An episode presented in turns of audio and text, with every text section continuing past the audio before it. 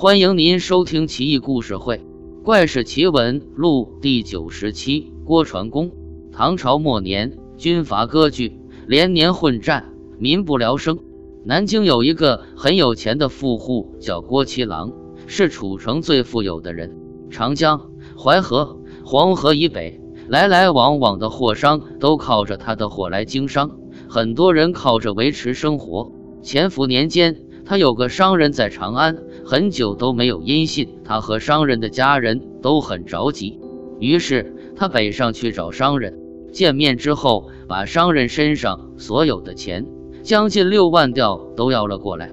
长安的繁华，纸醉金迷，莺歌燕舞，他很快便迷醉在温柔乡里，沉醉不知归去，不知不觉就用掉了大半的钱。仙腰不堪的青楼名媛，热闹非凡的市方，有着干裂的各地佳酿的酒肆，九天之上也比不上此间欢乐。这样的日子过了四年，但是纵使欢乐，自己只是一介草民而已。他想，何不买个官来做？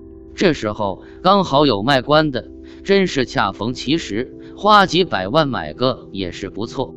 衡州刺史不大不小，刚刚好。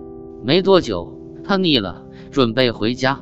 经历了王仙芝之乱的南京，十室九空，人们流离失所。没有了昔日的欢歌笑语，街上的讨价还价、吆喝都已不在，自己的房屋没有了，弟弟妹妹遇到了乱兵，都已惨死于军中，只有自己的白发老母带着一个女仆，住在低矮的透风的茅屋里，身无分文，只能靠给别人缝缝补补过活。经历战乱之后，人丁稀少，几近绝境，不过还好。七郎的钱袋里还有二三千吊钱，足够糊口一阵子，生活才稍微好转。他雇了船，准备和母亲一起上任。经过长沙，继而进入湘江，到达了永州的北江，于是准备在这里歇歇，晚上就住在船上。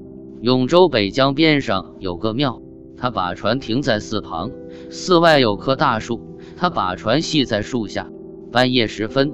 突然发起了狂风，飘起了暴雨，涌起的波浪冲上了沙滩，冲倒了大树，大树狠狠地砸在船上。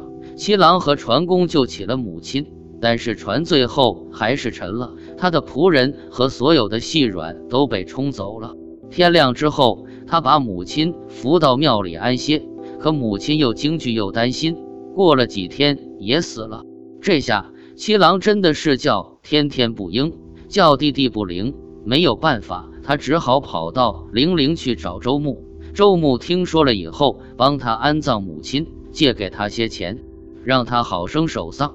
就在永州租了房子住下来，孤孤单单一个人独居异乡。夜半时分，他总是对自己的过去极端悔恨。可是有什么用呢？总得找个糊口的事做吧。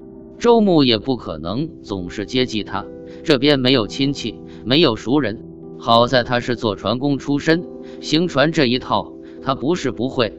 很快便在永州河上找了份船工的工作，给各行各业的旅客掌舵。慢慢的，他的永州话也很地道了。永州街上的人们见了他，都要说郭船工好啊，他也笑着说好。从此之后，他不再是细皮嫩肉的郭七郎，而是有着小麦肤色的船工了。再后来，大家都已把他当成土生土长的永州人。